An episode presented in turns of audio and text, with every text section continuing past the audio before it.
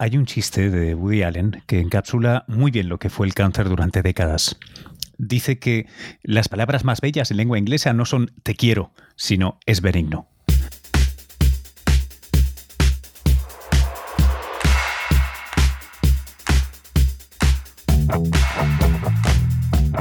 El cáncer sería una sentencia que te habría caído que no, sobre la que no habría mucho que hacer. 40 años después de la guerra contra el cáncer de Nixon, o mejor dicho, del moonshot contra el cáncer de Nixon, porque esto de la guerra es un término que usamos los periodistas y no los políticos ni los científicos que la iniciaron, la situación ¿Cuánto ha cambiado? Si le preguntáramos a uno de los líderes en investigación y tratamiento contra el cáncer a nivel mundial, el doctor Josep Baselga, director médico del Sloan Kettering Cancer Center de Nueva York, nos diría seguramente algo parecido a que el cáncer es una enfermedad del genoma y esto ahora lo sabemos, hace 40 años no lo sabíamos que hoy los científicos conocen al enemigo eh, mucho mejor que antaño y que saben que detrás de un aparentemente idéntico tumor en el pulmón o de colon o páncreas o cerebro, lo que uno quiera, de dos pacientes se esconden en realidad dos problemas potencialmente muy distintos. O en otras palabras, que los muchos caminos genéticos que conducen a que una célula escape del férreo programa biológico que controla su crecimiento y división para convertirse en cancerosa, aunque no son infinitos, sí son increíblemente enormes. En los últimos años, gracias a la rutinaria secuenciación de las biopsias tumorales, tomar un pedacito del cáncer de alguien y ver qué genes tiene mutados. Los pacientes se han podido beneficiar de una creciente personalización en el tratamiento medicamentos especialmente efectivos contra un tipo de tumor o cócteles de quimioterapéuticos que, sin embargo, el cociente entre sus efectos secundarios y los meses de vida arrebatados al cáncer solo tiene sentido en casos muy muy concretos. Dos problemas complican todavía más la labor de los oncólogos. Y es que no se puede biopsiar, no se puede tomar esos pedacitos para ver la huella genética de los cánceres de los tumores con frecuencia. Además, eh, producto de su rápida y caótica división, los tumores son heterogéneos. Vamos, que no solo dos tumores son distintos, sino que un mismo tumor en distintas zonas puede tener una firma genética, puede haber sufrido unas mutaciones genéticas que no son las mismas. Estas son cosas que me contaba el doctor Baselga en una conversación que tuvimos hace unas cuantas semanas, preparando lo que luego sería un evento en público en el Instituto Cervantes de Nueva York. Bueno, fue un lujazo eh, poder eh, dirigir, poder liderar eh, aquel evento. Bueno, lo que os propongo en esta entrega del método de mi podcast, que por cierto es, espero que bueno y bonito, pero sobre todo barato, porque no tiene ningún coste. Lo único que os pido a cambio, si os apetece, es que lo compartáis en vuestras redes sociales, incluso por un email, o si estáis muy osados, podéis hacerlo a la antigua usanza, boca a oreja. Ya sabéis que me podéis encontrar a mí en Twitter en arroba luis-quevedo y también en mi página de Facebook, donde soy facebook.com barra luisqvd. Y si no lo hacéis ya, suscribíos a una pequeña, un pequeño boletín eh, que hago con Tiny Letter, que como su propio nombre indica, es muy pequeño, es breve, es solo texto, no molesta y está funcionando muy bien. Bueno, eh, lo dicho, os dejo ahora con el extracto de la conversación con el doctor eh, Baselga. Espero que la disfrutéis y si lo hacéis, compartidla. Hasta luego.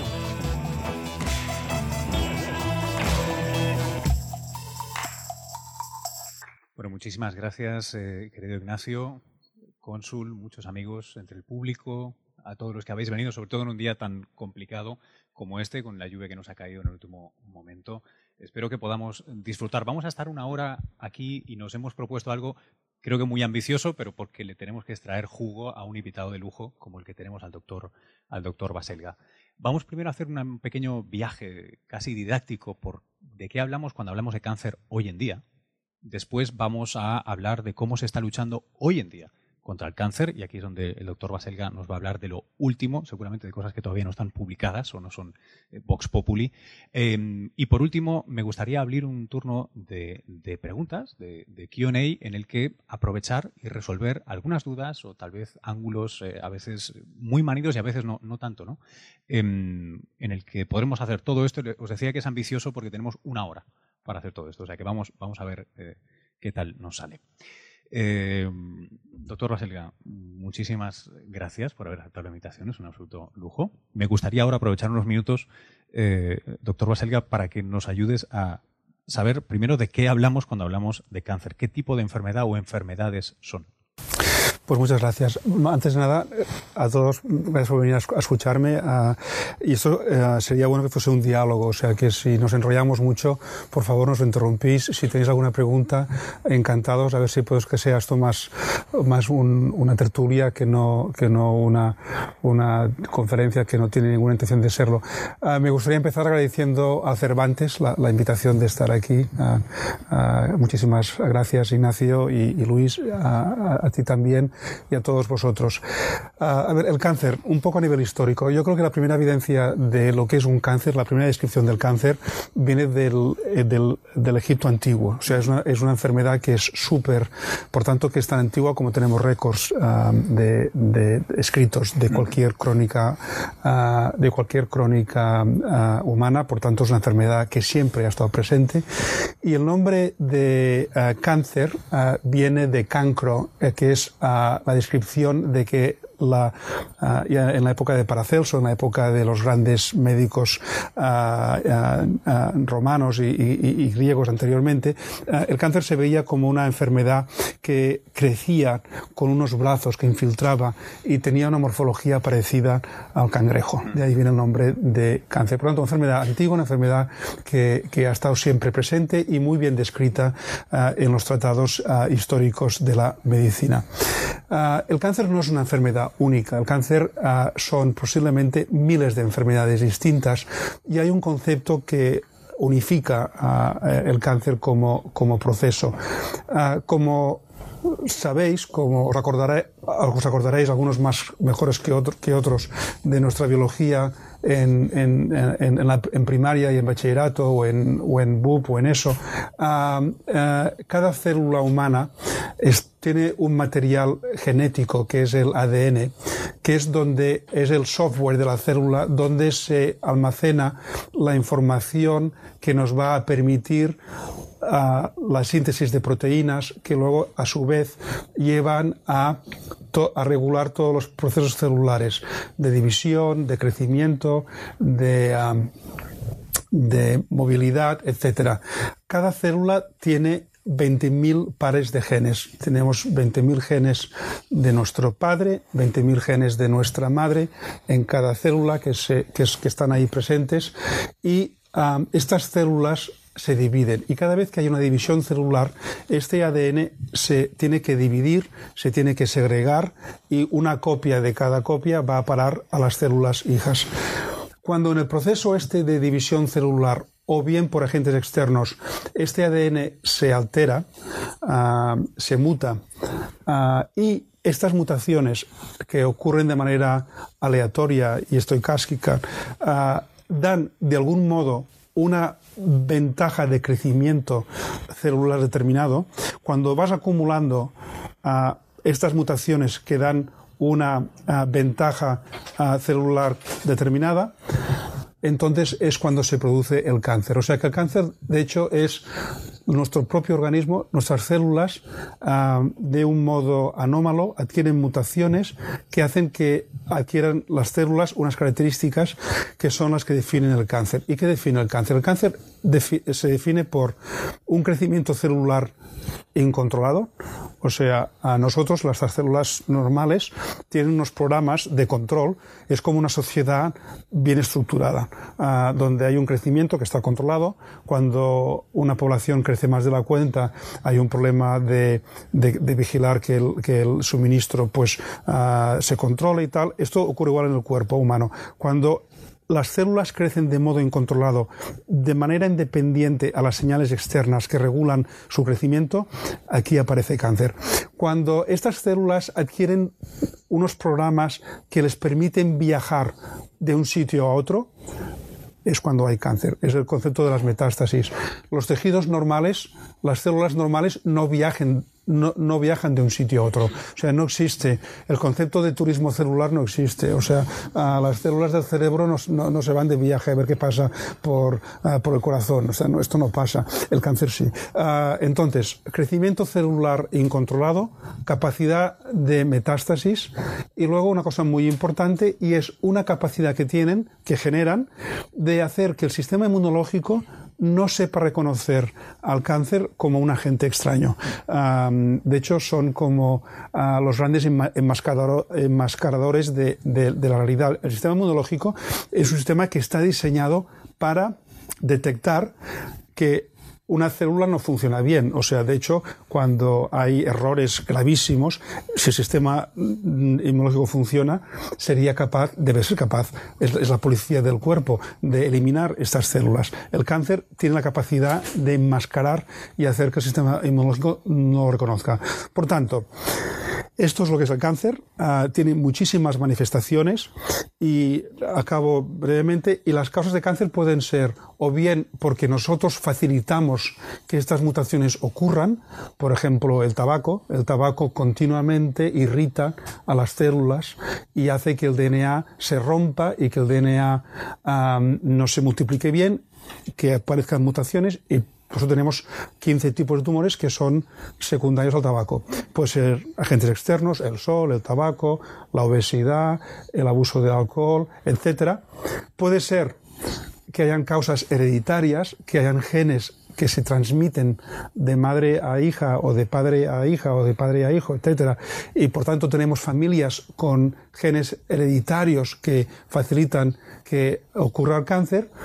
Y finalmente, y esto hay que decirlo con, con mucha con mucha mm, prudencia y hay que entenderlo bien, el cáncer también es mala suerte, porque fijaros que tenemos ah, billones, tenemos un trillón de células y con que una vaya mal, y hay cáncer. Por esto el cáncer es una enfermedad también, sobre todo de gente mayor, porque las mutaciones se van acumulando y por mala suerte, si tienes la combinación mala, se te puede generar cáncer. Esta es un poco la definición de la enfermedad. espero que esté más o menos claro. Yo te quería preguntar, em, además tenemos algunos que son mucho más frecuentes que otros aquí en Estados Unidos y creo que es extensible a buena parte del, planeta, el de próstata, pulmón y colon, creo, entre hombres, y el de eh, pecho, colon y pulmón entre mujeres. Em, ¿Hay una respuesta simple a por qué esos tres y esos tres? Sí, sí, clarísimamente. Por ejemplo, el cáncer de pulmón. El cáncer de pulmón, el, el 90% es debido al tabaco. O sea, de hecho, el cáncer de pulmón en el año 1900 Ah, era una anécdota. O sea, hay tratados mm, y revistas médicas que lo reportan como una curiosidad. Ah, hemos descubierto un caso de cáncer de pulmón y esto lo publicaban como, como si fuese una anécdota médica. Ah, la relación entre tabaco y cáncer de pulmón es clarísima. Eh, el uso de tabaquismo masivo ocurre después de la Segunda Guerra Mundial. El tiempo de incubación, uh, de incubación en el sentido del tiempo que la media de, de, exposición a que aparezca el cáncer suelen ser entre unos 15 y 20 años. Por tanto, el pico uh, en hombres de cáncer de pulmón ocurrió alrededor del año 2000, 1990 y pico 2000. Las mujeres se incorporan más tarde al hábito uh, y entonces eh, estamos viendo ahora una incidencia muy importante de, cáncer de pulmón en mujeres. Los hombres han dejado de fumar uh, o están dejando de fumar. Las mujeres todavía no, sobre todo en España. Uh, y entonces el, el, el, pico no ha llegado. Entonces, el cáncer de pulmón está clarísimo. El cáncer de próstata es un cáncer muy frecuente, es un cáncer de gente mayor. Hay estudios muy interesantes, por ejemplo, han hecho estudios en, en personas que mueren por otra causa, como accidente de coche, eh, otros motivos, y a partir de los 75 años, si no encuentras un cáncer de próstata en un hombre, es que, es que no has buscado bien. Ah, tienes, que, tienes que volver a, decirle, mira, ¿sabes qué? Vuelve a mirarlo porque te... Entonces es un hecho natural. Lo que ocurre con el cáncer de próstata, que es que la mayoría de casos eh, no es un cáncer, de hecho, de poca cualificación, porque es que no mata en la mayoría de casos. Y lo habíamos tratado muchísimo. Y ahora, con muchísima frecuencia, lo que hacemos es no, no tratarlo. Y a veces, cuando tenemos unos criterios, cuando podemos calcular con una cierta precisión que el cáncer de próstata no va a matar a aquella persona, ¿por qué vamos a someterlo a, a, cirugía o a radioterapia? O sea que el cáncer de próstata yo creo que es un cáncer clásico de gente mayor y que es un signo de, de, una degeneración uh, relacionada con la edad que, que, ahí tiene la explicación propia. Y luego el cáncer de colon, yo creo que es clarísimamente un cáncer uh, como consecuencia de hábitos alimentarios. Uh, yo no sé si la, la, gente de más edad aquí se va a acordar que antes era muy frecuente el cáncer de estómago habrán conocido eh, gente con cáncer de estómago. Hace mucho tiempo que no mm, tenemos cáncer de estómago. El cáncer de estómago desapareció el día que aparecieron las neveras. O sea, con la aparición de las neveras desaparece el cáncer de estómago porque dejamos de salar los alimentos.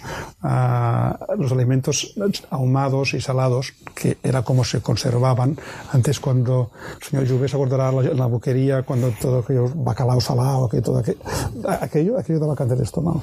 Uh, entonces, esto desaparece y tenemos un hábito alimentario distinto con, con con, ahora con, carne o con otra de esto. Y claro, las toxinas uh, están ahí y el cáncer de colon es la consecuencia de esto. O sea que es el hábito alimentario que es carísimo. Y el cáncer de mama en mujeres es clarísimamente uh, un efecto de una mayor exposición hormonal que tienen las mujeres. Hace 100 años, el ciclo hormonal de las mujeres iba de la siguiente manera tenían su primera regla a los 18 años. Se quedaban embarazadas a los 19. Iban teniendo hijos, clac, clac, clac, clac, hasta que entraban en menopausia. Si tú sumas los años que tenían de exposición estrogénica, eran bajísimos. Ahora, uh, con la comida, la, la, cada 10 años estamos bajando en un año la edad de la, de la primera regla, la, menarquia. O sea, hoy en día hay niñas con, con 12, 13 años que tienen ya la primera. Uh, el primer embarazo no llega porque hay una disociación entre la vida moderna y, y, la vida biológica hasta mucho más tarde y entonces hay una exposición clarísima a estrógenos. O sea que hay tumores que se deben a hábitos, tumores que se deben a efectos externos y tumores que son propios de la edad. De, de hecho, sobre eso yo recuerdo una investigadora de, de Cold Spring Harbor que estaba precisamente estudiando el efecto, quiero decir esto bien, protector de tener al menos un embarazo temprano en la vida. Eh, tenía una incidencia bueno, de protección razonable sobre la posibilidad de, de, de desarrollar cáncer, que era una cosa muy, eh, muy importante. Eh, hablabas de los alimentos salados, en ningún momento estamos hablando de jamón. No, no, no. no. ¿Es, es bacalao? No, no es, es jamón, sí. Okay. Y, es, y, es, mejor, y es mejor que no lo estudiemos mucho a fondo. Es que le, vamos a dar una protección, le vamos a dar una, un, un cobertura diplomática. Sí, sí, cobertura, sí, vamos a la protección diplomática al jamón. Eh, una de las cosas que se usa con total normalidad es hablar de los diferentes estadios ¿no? sí. en el que evoluciona el cáncer. Y sé que lo hemos leído en mil artículos de periódico, pero me encantaría que nos, que nos dijeras qué, qué los diferencia, porque sé que luego tiene mucho que ver con la prognosis, ¿no? con cómo va a funcionar. Sí, sí, mucho, sí, mucho y poco. A ver, los estadios es cuando en, en, la, en, en las épocas anteriores a la actual, uh, cuando... A ver, el cáncer hasta hace muy poco, las, los únicos que curaban el cáncer, los únicos, eran los cirujanos.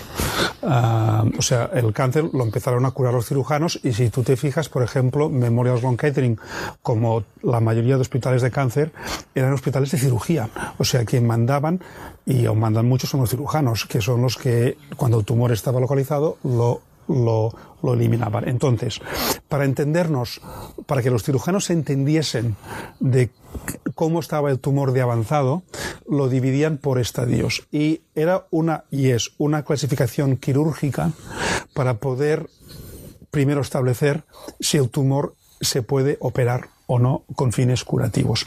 Entonces, cada tumor tiene su clasificación, pero básicamente, por ejemplo, en el cáncer de mama, estadio 1 es un tumor muy pequeño, de menos de 2 centímetros. Estadio 2 sería un tumor entre 2 y 5 centímetros. Estadio 3 es más complicado que el 2 porque está localmente avanzado. Y estadio 4 es cuando hay metástasis.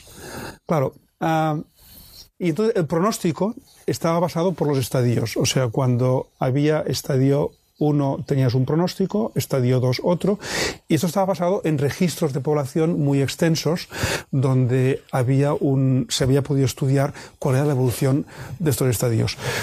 Esto de algún modo, aunque lo seguimos utilizando, uh, se pulveriza en el momento en que tú puedes estudiar el tumor a nivel molecular. O sea, en el momento, por ejemplo, hoy en día, en cáncer de mama, uh, tenemos tumores que son estadio 2, que tienen ganglios afectados, que hacemos un estudio de los genes y que sabemos que tienen mucho mejor pronóstico que algunos tumores en estadio 1 que parecen benignos porque son pequeños, pero que sin embargo tienen uh, una firma genética que tiene muchísima más agresividad. Por tanto, yo creo que el estadio lo seguimos utilizando, pero yo creo que tiene una importancia relativa, un poco para que te haga un ejemplo. Yo en mi consulta diaria no, no pienso en clave de estadio. No, no, no, no pienso, no.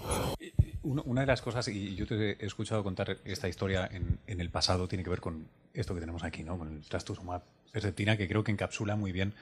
No sé si nos, si nos, puedes contar, porque creo que es una manera fantástica de entender el cáncer, lo erróneo que era pensar que un cáncer de pulmón es siempre un cáncer de pulmón. Sí. Eh, ¿Por qué un cáncer de pulmón puede ser muchas cosas?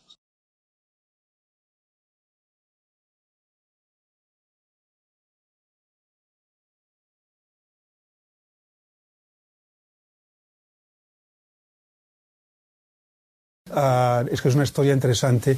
Uh, bueno, el Herceptin es un anticuerpo monoclonal que va dirigido contra una proteína que se expresa en un 20% de cánceres de pulmón que se llama HER2 y Herceptin viene de HER2. Este fue el medicamento que epitomiza de algún modo la medicina de precisión porque es un anticuerpo monoclonal que, que va dirigido contra esta... Los anticuerpos, como sabéis, son muy precisos, se unen de manera muy específica al antígeno, a la proteína, y cuando se unen a la proteína, la destruyen. O sea, los anticuerpos uh, son uh, inmunoglobulinas que lo producen nuestras células B, nuestras células plasmáticas y que sirven para luchar contra infecciones. ¿no? Pues bien, hace el año 80 y, el año 87 a tres grupos de investigadores se les ocurrió la idea de generar anticuerpos contra proteínas expresadas en tumores y uno de estos fue el, el Herceptin. Uh, la relación que tengo yo personal es que yo soy médico de cáncer de mama y eh, cuando una paciente tenía un tumor HER2 positivo, la paciente tenía un pronóstico tremendo. O sea, si un tumor era HER2 positivo, la mortalidad era de un 80%. Uh, en estadio avanzado, estadio 4, la supervivencia eran no de años, sino de meses. O sea, era un tumor realmente con muy poca supervivencia, muy agresivo. De hecho, la peor noticia que podías dar a una paciente era explicarle que tenía un tumor HER2 positivo. Y era una discusión difícil y, realmente um, implicaba, pues esto, un muy mal pronóstico. Yo estaba en Memorial en el año 87 de de, de fellow, de, de, formación, estaba ahí, ¿no? Y estaba en el laboratorio de John Mendelsohn, um, que, que, luego se fue a hacer, fue ser presidente de Indiana Anderson. Y él trabajaba con un anticuerpo contra cáncer de colon que se llama cetuximab, yo era el encargado de hacer los estudios, yo estaba ahí haciendo los estudios. Aquel anticuerpo estaba, no funcionaba bien porque el laboratorio que lo estaba desarrollando entró en quiebra, y total que yo me quedé sin proyecto. Y me fui a ver a mi jefe, oye, necesito un proyecto. Y me dice, mira, me acaban de enviar Genentech este anticuerpo, ¿por qué no lo pruebas en, en, el laboratorio a ver qué tal funciona? Total, ¿qué es lo que hice? Tenía unas líneas de cáncer de mama, pero dos positivas. En el laboratorio empecé a trabajar y los tumores en el laboratorio desaparecían. O sea, fue, fue espectacular. Me fui a ver a mi jefe y le dije, oye, uh, John, ¿este laboratorio Genentech dónde está esto? Dice, está en San Francisco. Dice, oye, pues nos vamos a San Francisco. Uh, los llamas y los vamos a ver. Y dice, ¿estás seguro que tengo trabajo? Vamos a San Francisco. Uh, fuimos a San Francisco y conseguimos mm, que nos permitieran estudiar este anticuerpo en, en, en, mujeres y ya de muy pronto, de muy, muy al principio, empezamos a ver pacientes que habían fracasado todas las quimioterapias y que cuando damos el Herceptin los tumores se fundían. Uh, avanzando 20 años, uh, en este momento las pacientes de cáncer de mama que tienen unos tumores HER2 positivos, su índice de curación hoy en día es de un 97%. O sea, es, es un. Entonces, representa el ejemplo, y hoy en día las pacientes, casi casi, con matices, uh, tienen una decepción si el tumor no es HER2 positivo. Uh, o sea, te vienen a ver y dicen, oiga, mi tumor es HER2 positivo, ¿verdad? Porque entonces, esto representa. Entonces, y fijaros que si para cada tumor pudiésemos identificar cuál es, exacto, cuál es la proteína o el gen que los está dirigiendo.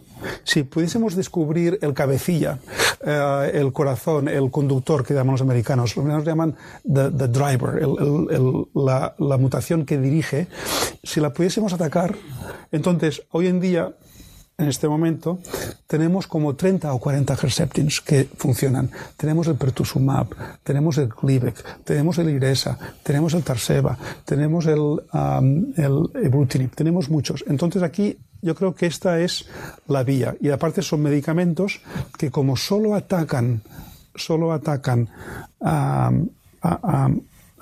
las proteínas que están alteradas o al gen que está alterado en el cáncer, básicamente no tienen efectos secundarios. Eh, una de las cosas, y, estabas apuntando tú con esto, ¿no? es que fue una gran revolución, Herceptin, Glivec, eh, eh, las esperanzas se hincharon de una manera tremenda y yo sé que hablando con pacientes a veces eh, tienen o las historias muy positivas de la gente que reacciona muy bien o historias de casi incomprensión porque eh, bueno, porque es difícil, y lo he visto en, asociaciones de pacientes, ¿no? Esta idea de, bueno, ¿cuál es el cálculo que tengo que hacer? Me dices que este es el tratamiento o este es el cóctel eh, y tengo X meses en promedio de vida. Eh, eso sé que es algo que me cosa que es muy difícil de, de entender, supongo que emocionalmente debe ser em, durísimo. ¿Cuál es el, factor que nos está limitando aquí para tener no 20, 200 Herceptin? ¿Qué, ¿Qué es lo que nos hace falta?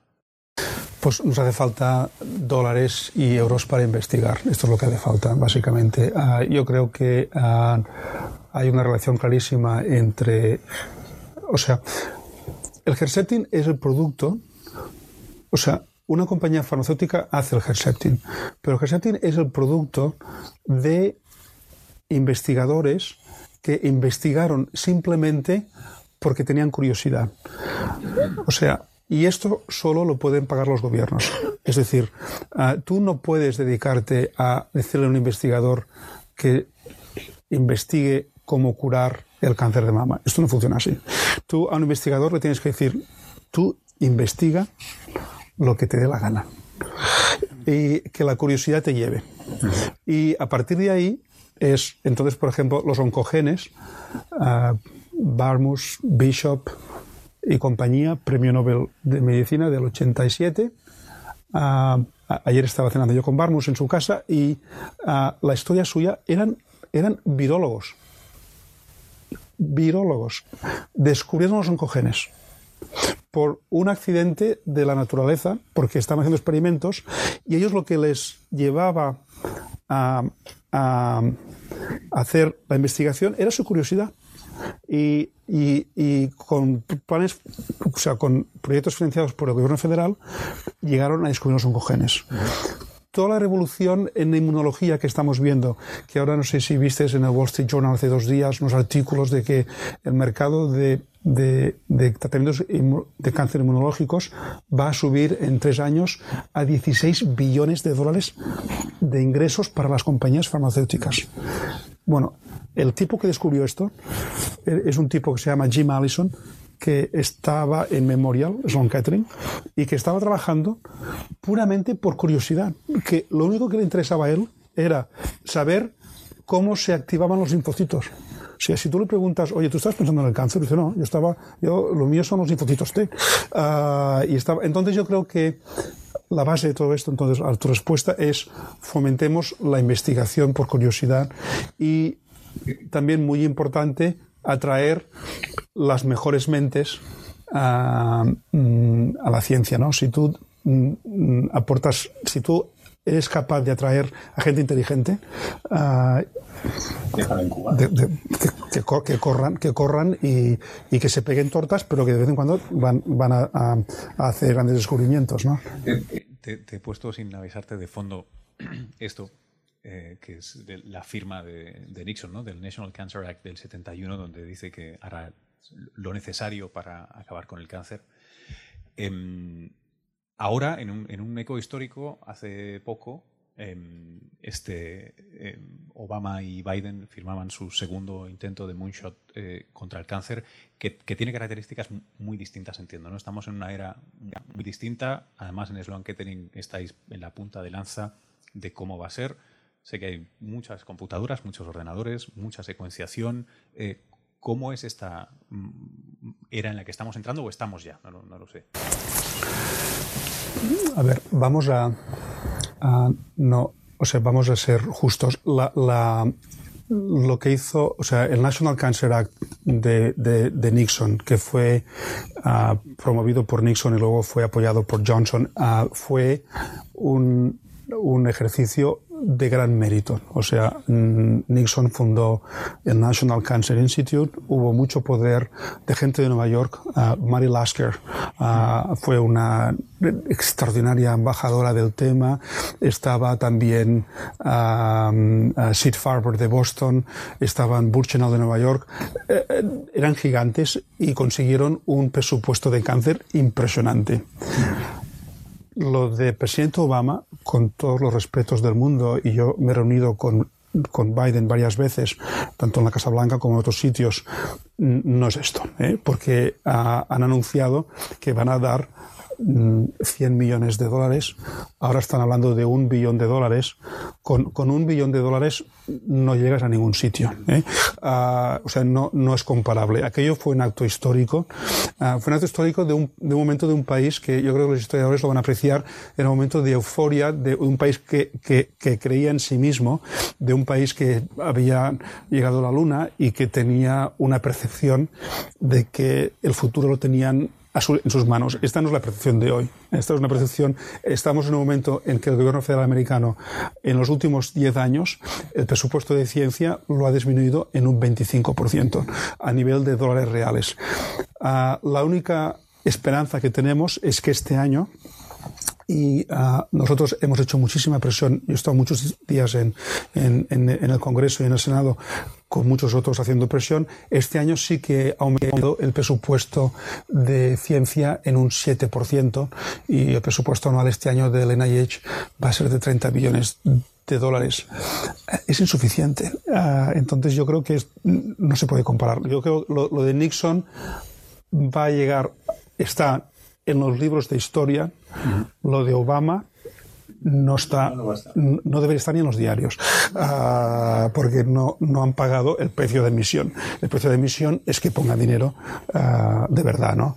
Y, y, yo creo que esto es un mensaje que hay que ser muy firmes y muy, muy claros en, en, en lo que, en, lo que, en lo que visualizamos. Eh, me gustaría profundizar un poco más en esto, porque eh, excepto que además Nixon lo llama mucho, no war on cancer, esto fuimos los periodistas, eh, en ese espíritu, ¿por qué no se está invirtiendo más eh, cuando, al menos yo que sigo un poco la, los avances en investigación básica, es un momento trepidante y excitante. ¿Cuál es el...? ¿Hay, una respuesta sencilla, de nuevo, a, por qué no se invierte? Yo, creo que esto haría falta un sociólogo, un político para, entender. Esto eh, tiene que ver posiblemente con la mentalidad política del momento actual. O sea, yo creo que globalmente, a nivel mundial, estamos en un momento donde no hay una creencia global de que los gobiernos pueden intervenir en, grandes proyectos, ¿no? O sea, la pregunta es, ¿sería posible hoy financiar un viaje a la Luna? Posiblemente no. Ah, ¿Sería posible hoy hacerlo del National? Yo creo que es un problema de, de, psicología política y social de momento que no lo hay. Uh, no yo no percibo una ilusión a nivel de, de, gobiernos ¿eh? de, de, entrar en grandes en grandes mm, de más de cuatro años por ejemplo no, o, de, o, de gran envergadura o sea cuál ha sido la última vez que el gobierno federal americano hizo un proyecto de gran envergadura, o, Europa si quieres, uh, donde están. Ah, es muy posible que lo haga China. China lo puede hacer, porque China sí que tiene posiblemente este momento histórico de, creer en ellos mismos y de creer en su futuro invirtiendo en la investigación. ¿no? Yo creo que tenemos que dar el mensaje muy claro, es un mensaje continuado, ah, y si pudiésemos conseguir que el presupuesto de investigación del NIH si aumentase en un 7% de modo sostenido, yo creo que estaríamos en una buena situación. hablando de, buenas ideas y cosas que se están implementando, hay dos, tres palabras clave que no me gustaría eh, dejar, dejar de lado eh, aquí. Una es eh, qué es la medicina de precisión cuando hablamos de cáncer. Ah, otra va a ser necesariamente, luego si quieres lo volvemos a, que es las biopsias líquidas, que parecen una gran, gran, gran promesa, algo que, bueno, que es súper interesante. Y por último, relacionado con todo esto, las computadoras. Sé que vosotros hacéis cosas con Watson e IBM en el MSKCC. Em, ¿Qué hay de todo esto? Sí, pues medicina de precisión es el concepto, ah, si volvemos a enlazar con, con Herceptin y lo elevamos a otra dimensión, hoy en día tenemos la capacidad de analizar los genomas enteros de cada tumor. O sea, por ejemplo, ahora Memorial, Sloan Kettering, todo paciente con tumor avanzado les ofrecemos ah, la capacidad, la posibilidad de secuenciar, es decir, de mirar el ADN entero de sus tumores. Entonces, tenemos información de todas las mutaciones que hay en un tumor determinado.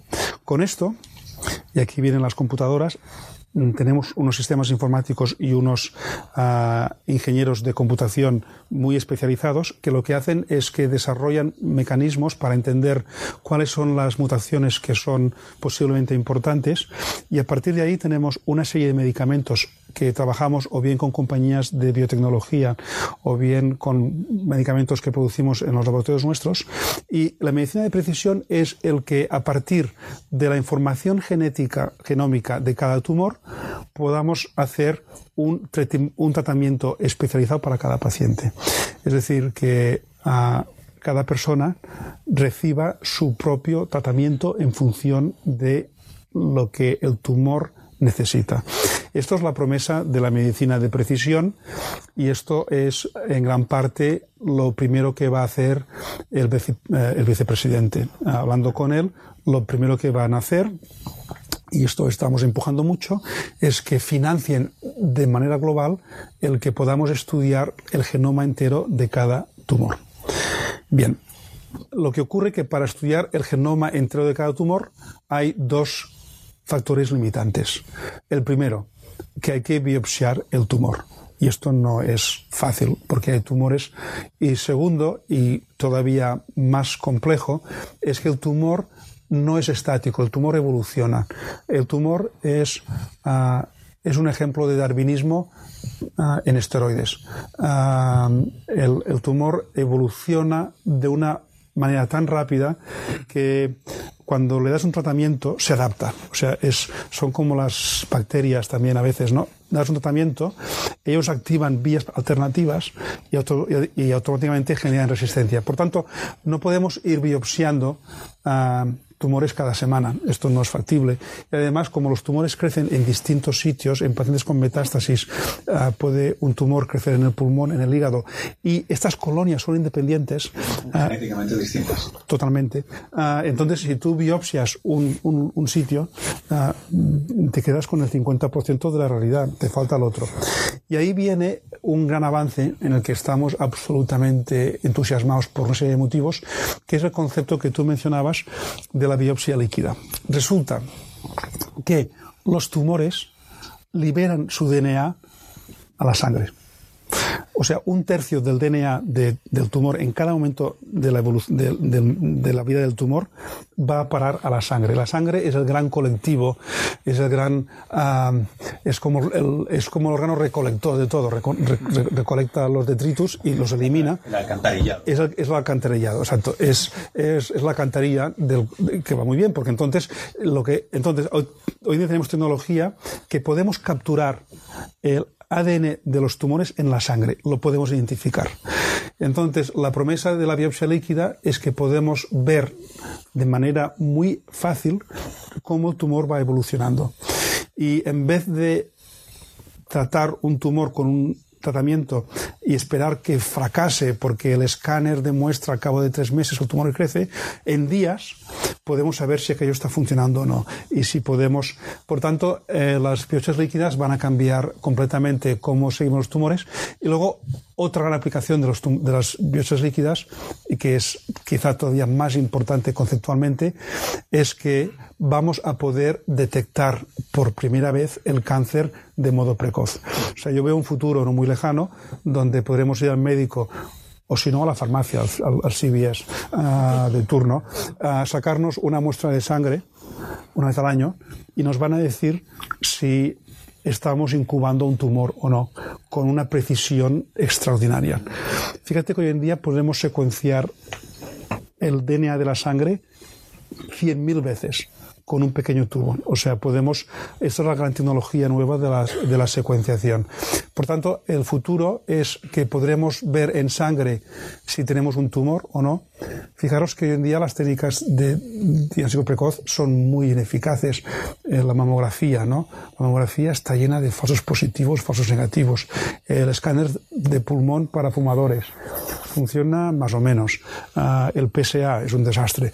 Ah, entonces, si tuviésemos este test único, y podríamos diagnosticar cánceres en fases muy iniciales cuando los podemos curar. Yo creo que esto es la tecnología posiblemente que los americanos llaman más disruptive, que disruptive en español sería... Disruptiva, estamos, nos hemos... Disruptiva suena, raro, suena raro, suena raro disruptiva. Necesitamos algún lingüista, pero no más innovadora uh, que, ha, que ha habido hasta la fecha. En estas cosas que vuelven a llenar, yo creo, las alforjas de esperanza, eh, ¿tienen una fecha tentativa cuando esto... Sí, la biopsia líquida muy rápido. La biopsia líquida yo creo que en, tres años lo, tenemos comercializado. Ah, sí, esto, la biopsia líquida es muy rápido. Lo otro, ah, por ejemplo, la gente pregunta con frecuencia ¿cuándo vamos a curar el cáncer? Y la respuesta es que no hay un solo cáncer, es que hay cientos de cánceres. Por tanto, iremos haciendo, avanzando poco a poco. O sea que no me veo con capacidad para decir ninguna fecha porque yo lo veo, son muchísimas enfermedades. A este respecto, una cosa que me, vamos a abrir enseguida a pregunta y respuesta, nos quedan unos minutos, pero quería tocar un último tema antes que tiene que ver con el desarrollo de terapias y drogas y medicamentos, que es, por favor, ayúdanos a entender por qué se prueban tantas cosas y al final llegan tan pocas a poderse usar. Eh, el 10% creo, a unos costes tremendos, que eso al final impacta el coste del medicamento último. ¿Cómo, ¿Cómo, funciona eso? ¿Cuál es la lógica detrás de este fenómeno? Bueno, no, no hay lógica. Uh, lo que, no, no hay lógica. Lo que es, o sea, hasta la fecha, hasta ahora, lo que hacía, se hacía por error y por probar y error, ¿no? O sea, cuando la manera en que se descubrían los medicamentos contra el cáncer hasta, hasta hace muy poco, es que teníamos bibliotecas de compuestos, de miles de compuestos, que los, ah, continuamente los probábamos contra miles de líneas celulares en laboratorio y aquellos compuestos que parecía que más o menos mataban células son los que luego los pasábamos a animales y de ahí los pasábamos a pacientes. Como no sabíamos lo que hacíamos y como lo que hacíamos era empírico, que, bueno, mejor empírico que no, que, no hacer nada, ¿no? Ah, entonces esto tenía un nivel de fracaso altísimo que estaba incorporado en el proceso mm, propio del desarrollo de la industria farmacéutica. Hoy en día esto mm, va a cambiar. Ah, cambia el modelo también, ah, cambia el modelo industrial al 100%. Yo creo que hoy en día las compañías farmacéuticas grandes no podrán seguir descubriendo medicamentos nuevos, se van a convertir como las compañías de cine en distribuidoras. Y entonces hay un modelo de pequeñas compañías de, de, de, biotecnología donde los investigadores que conocen su campo van a, van a diseñar medicamentos inteligentes. Y entonces hay un cambio de modelo, un cambio de modelo donde la, los medicamentos que lleguen a pacientes van a ser mucho más eficaces. Cuando yo empecé a practicar medicina, los estudios clínicos fase 1, que eran los iniciales, eran puramente un ejercicio de altruismo ah, por parte de los pacientes porque nunca funcionaban. Siempre los hacías para mirar la dosis, para mirar ah, los efectos secundarios, pero no esperabas que el medicamento funcionase. Hoy en día, si un medicamento no funciona con los primeros 20 pacientes, está muerto. Ah, o sea, es, no vas a llevar a la clínica un medicamento que tú no tengas la confianza de que va a funcionar. Por tanto, esto va a cambiar, va a cambiar radicalmente y yo creo que si promovemos la cultura de innovación, la cultura de innovación del investigador.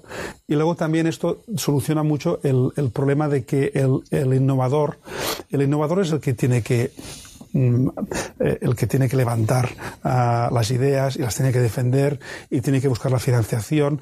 Y está creciendo un hay un microcosmos un ecosistema ahora uh, de innovación que es apasionante y que va a cambiar uh, tal como vemos la industria del, del, medicamento.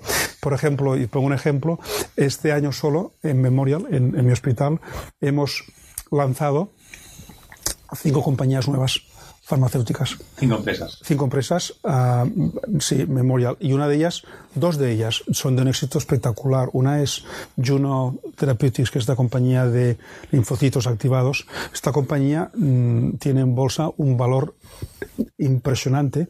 Esto está creado por tres investigadores de memoria que tuvieron la idea y en vez de venderlo a una compañía eh, grande, lo, eh, ellos lo desarrollaron y, y, han hecho su compañía propia. Y tenemos esto, tenemos varios ejemplos más. Es más, nosotros ahora en el hospital, uh, cada, cada dos meses tenemos la reunión del comité de, de transferencia de tecnología, el Tech Transfer, y antes era un comité que era un comité adormilado, que era un rollo, era, era un rollo. Yo iba pero iba con, para hacer mi email.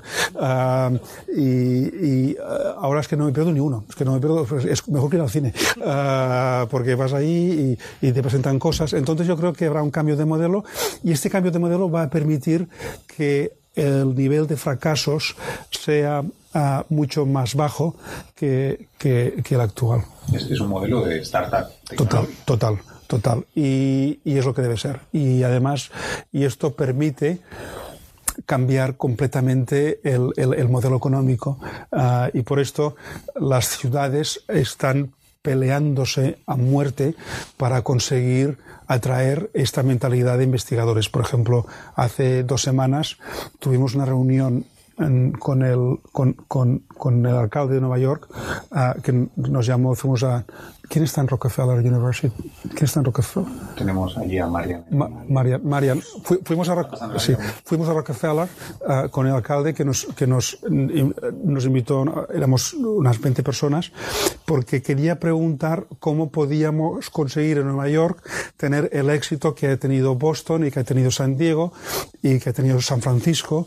Lo que le dijimos no le gustó, uh, pero lo tuvo que escuchar. Incluía que tenía que dar tierra mm, barata y tenía que subvencionar uh, el, el, los edificios y que los edificios no pueden estar en Brooklyn, uh, tienen que estar en Manhattan porque es donde la gente trabaja y que tenía que dar tax breaks como han hecho en Boston y como han hecho en San Francisco. Es un poco el modelo que aplicó Bloomberg mismo. con él. El, exacto, lo que consiguió Bloomberg en, en la parte de tecnología. que el, entonces, o sea que el modelo es este. Entonces, las ciudades ricas van a ser las que atraen estas compañías de startups, que son compañías básicamente que inician su andadura con inversiones de 40 millones de dólares y, y que, y que de ahí arrancan. Y, sí. Eh, me gustaría abrir, eh, tenemos un micrófono por aquí eh, para que preguntéis lo que, lo que os apetezca.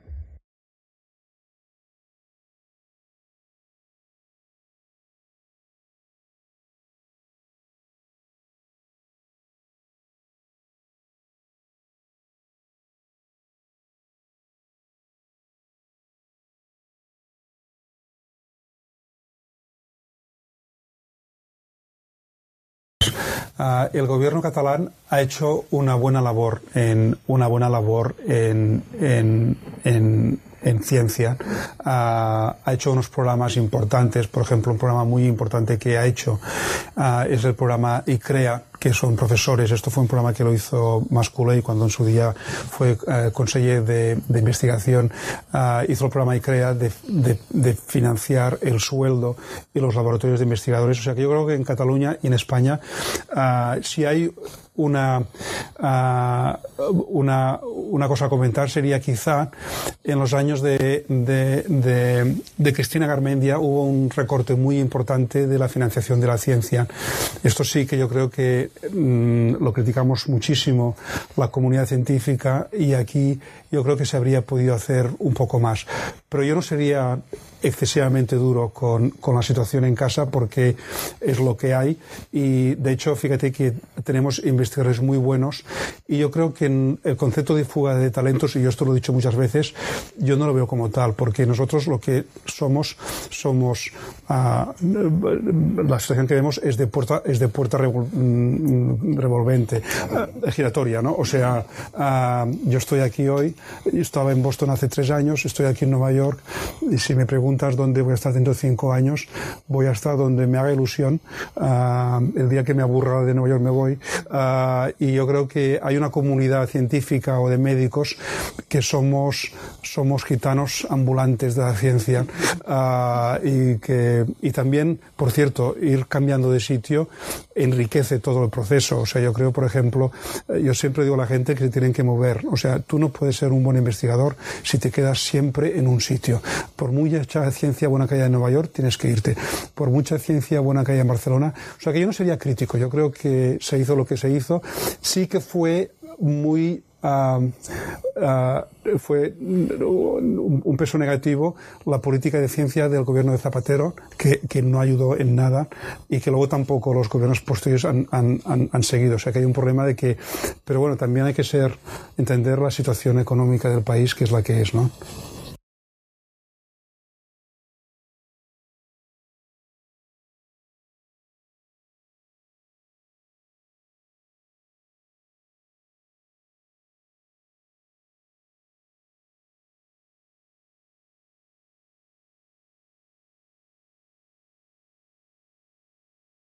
Yo, yo, le quería la presencia masiva de sustancias químicas en los alimentos que ingerimos diariamente. Voy, voy, a especificar la pregunta porque yo creo que todos tenemos aquí, sobre todo aquí en Nueva York, está relacionado esto con toxicidad y posible efecto cárcel pequeño, 0,1 microgramo por eh, kilo de producto que se, que se prueban pero claro, si uno está comiendo eso todos los días y Pues se estudian sobre todo en modelos animales de laboratorio y, y, se estudian, sí, sobre todo en modelos animales de laboratorio y luego también haces estudios de población. A ver, los pesticidas a dosis altas no hay ninguna duda que generan cáncer. El caso clarísimo es el caso del DDT, ¿no? Con las leucemias, clarísimamente, ¿no? O sea que, evidentemente, los productos químicos a dosis altas, sobre todo uh, benzoles y, y, otros, dan cáncer sin ningún tipo de duda, ¿no? Yo creo que mi percepción es que las dosis, o sea, las concentraciones permitidas por las agencias reguladoras como la FDA y las agencias europeas son bastante conservadoras y yo creo que no hay una evidencia suficiente para aconsejar una cosa u otra en este momento. Sin embargo, yo creo que hay que estar en una actitud vigilante, porque esto puede cambiar de un día para otro. Y de hecho, se tardó mucho tiempo en establecer la relación causal entre el tabaco y el cáncer de pulmón. Se tardó muchísimo tiempo. O sea, es, es como increíble. Tardaron como 15 años en, en demostrarlo. Y la evidencia ahora, de manera retrospectiva, es, es, es, muy, es, muy, es muy clara cómo tardaron tanto cuando la relación... Aquí el problema es que como el cáncer es poli... Uh, es, es, es, es, multifactorial. Posiblemente, o sea, yo creo que sí, yo creo que un efecto masivo, seguro que no. O sea, una relación uh, como la del tabaco con el cáncer de pulmón, esto seguro que no, porque, claro, el tabaco, por ejemplo, multiplica por siete el, el riesgo de cáncer de pulmón. Es, esto lo cogeríamos, esto lo veríamos. Aquí el problema hay es que uh, puede que tenga una influencia sutil que sea difícil de captar. Por ejemplo, si tenemos uh, hazard ratios de punto 2, donde te aumenta el riesgo de un tipo de cáncer en un 20%, esto cuesta mucho detectarlo. Por ejemplo, el efecto de los suplementos de estrógeno en mujeres posmenopáusicas. Uh, tiene una relación clarísima con el cáncer de mama. Se tardaron también 15 años en encontrar una relación causal y de hecho uh, hubo una generación de mujeres que estaban absolutamente tratadas con estrógenos uh, de manera permanente cuando hay una relación. Entonces yo creo, resumiendo, que una relación clara no hay, porque esto se detectaría.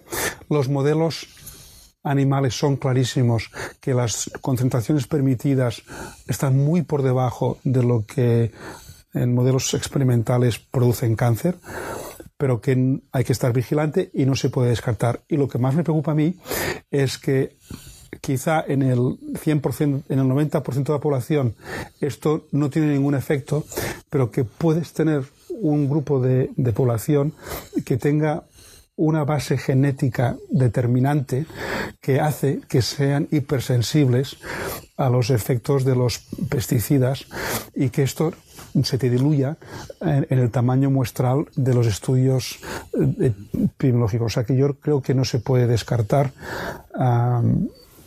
Pero también, por otra parte, ah, nunca hemos vivido tanto como ahora, ¿no? Ah, y nunca hemos tenido tan pocas enfermedades como hasta la fecha. O sea que es, yo personalmente no me preocupa excesivamente uh, en, en, Estados Unidos y en Europa. Otra cosa muy distinta es lo que ocurre en Asia, lo que ocurre en África pero creo que hay que estar vigilante y nosotros tenemos un departamento de vigilancia epidemiológica. Nosotros tenemos 100 investigadores en Memorial que están continuamente uh, buscando asociaciones entre exposición y cáncer y que están vigilantes.